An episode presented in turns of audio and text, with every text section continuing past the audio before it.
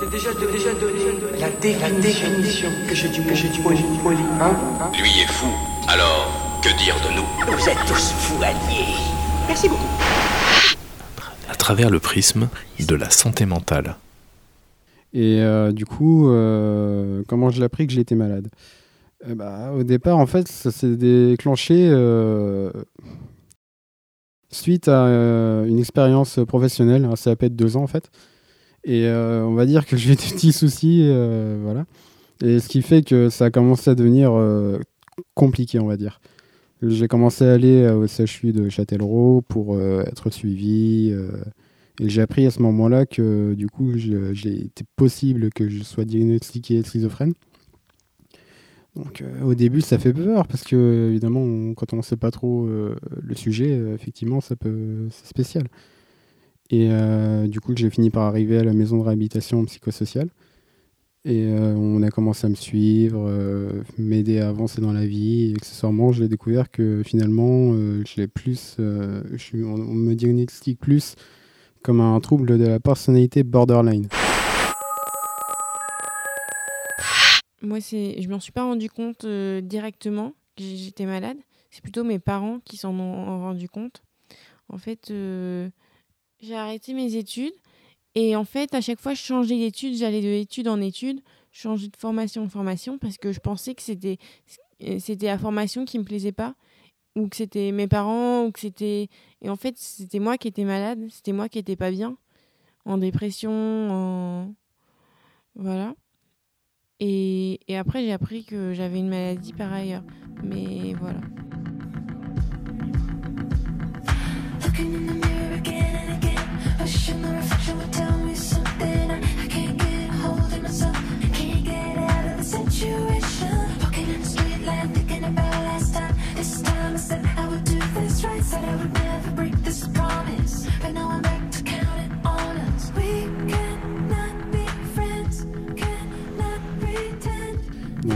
Pour ma part, moi, j'ai eu beaucoup de choses, beaucoup de difficultés à affronter tout ce qui est nouveau, tout ce qui est inconnu, parce que du coup, euh, on a tendance à amplifier un peu certaines choses, notamment au niveau du stress, de l'angoisse. Ensuite, euh, il y a des choses qu'on ne pense pas forcément, mais par exemple, certains traitements au départ même euh, peuvent endormir, donc nous rendre un peu, un peu mou. D'autres traitements qui peuvent aussi faire perdre un peu la mémoire, ça peut arriver également. Et après, euh, les difficultés, on peut avoir des personnes qui nous qui nous aident pas vraiment aussi, enfin des, des, choses qu'on peut entendre euh, qui nous plaisent pas forcément ou aussi, euh, je sais, enfin pour ma part, moi j'ai beaucoup de mal, je suis un peu fleur de peau, on va dire. Donc quand on me dit quelque chose qui est pas forcément méchant, je peux le prendre, enfin je peux le prendre de façon méchante, mais ça ne voudra pas dire que je vais réagir mal ou quoi que ce soit. Euh, je suis un peu les pieds dedans en fait et j'essaie de comprendre ce que je peux, voilà, mais on va pas dire que j'ai du vécu avec euh, la maladie de la schizophrénie, j'ai du vécu avec la dépression et d'autres troubles, mais la maladie euh, de la schizophrénie, je m'y connais, enfin, mm. je crois que je me dis pas tous les jours je suis schizophrène ni rien. Je sais que j'ai des, des, faiblesses, des, des problèmes divers.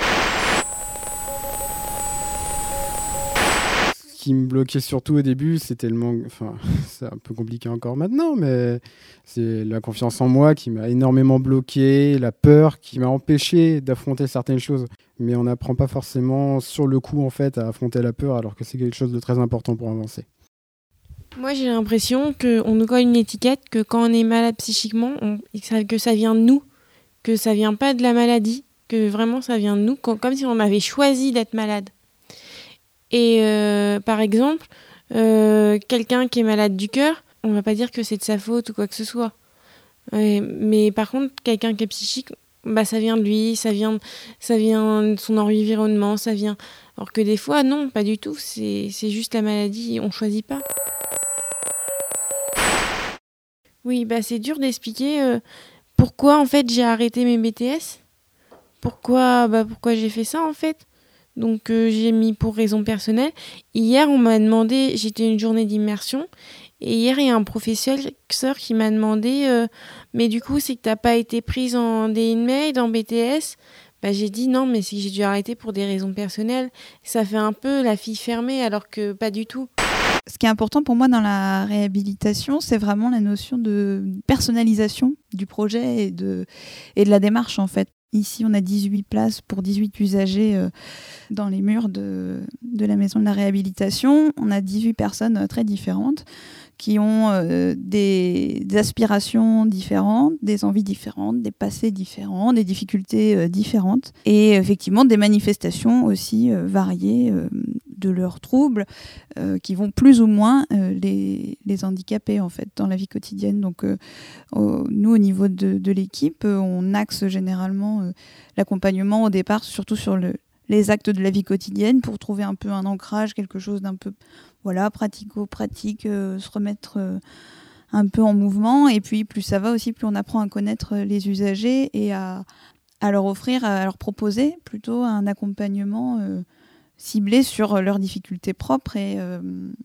leur propre perception aussi de, de ce qu'il est handicap. Et du coup, les, les, projets sont variés et deux projets logements ne se ressemblent pas en fait, vont pas du tout avoir le même, euh, voilà, la même durée dans le temps, la même chronologie. Euh, on va pas passer par les mêmes étapes euh, et tout ça c'est fait au plus, au plus près possible de, de l'usager en fait, avec son rythme à lui et voilà, on essaye de travailler vraiment à l'horizontale.